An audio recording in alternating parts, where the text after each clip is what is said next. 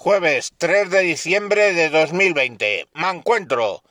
Me encuentro meditando en una serie de cuestiones alejadas de nuestro mundano día a día.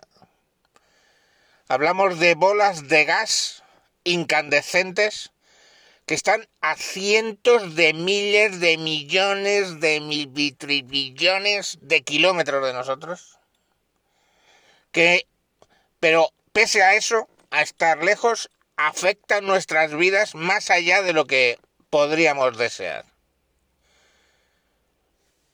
Tienen tal poder gravitatorio que muchos satélites orbitan alrededor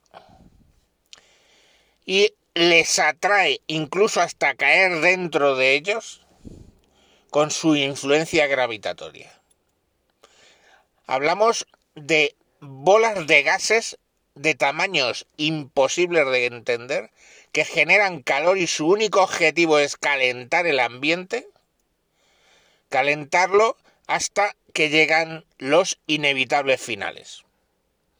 El final de estos mamotretos gigantescos, bolas de gas incandescente, puede ser varios. Algunos llegan hasta el punto de empezar a expandir su influencia a base de calentarse más, más y más, hasta que básicamente se han expandido tanto que han ardido todos sus satélites, pero directamente se enfría y desaparece por completo. En otros casos, el final es más explosivo se va calentando hasta el punto en el que llega que explota y arrasa absolutamente con todo.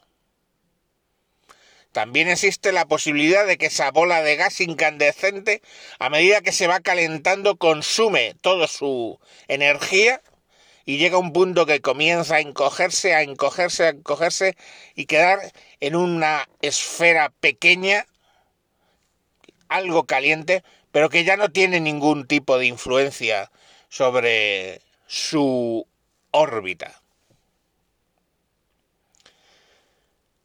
Lo que hay que tener cuidado con estas que se enfrían hasta prácticamente su desaparición es que de vez en cuando hacen un flush de energía y vuelven al candelero, pero luego vuelven a apagarse lentamente a seguir en su hibernación.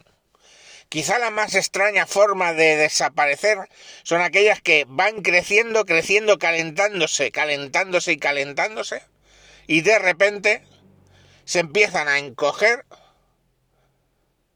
a encoger, a encoger tanto que genera un agujero negro, un agujero negro del cual es imposible escapar, y un agujero negro que se traga absolutamente todo lo que está a su alrededor. Hemos visto bolas de gas incandescentes que, siendo tan similares, unas orbitan alrededor de la otra, en lo que viene a llamarse un sistema binario, de modo que se van compartiendo energías y calentando mutuamente hasta que se atraen hasta su destrucción. Y bueno, hasta aquí el capítulo de hoy, donde hemos hablado de los políticos Mañana hablaremos de las estrellas y cómo es su vida a lo largo de los eones. Un saludo y hasta mañana. Adiós.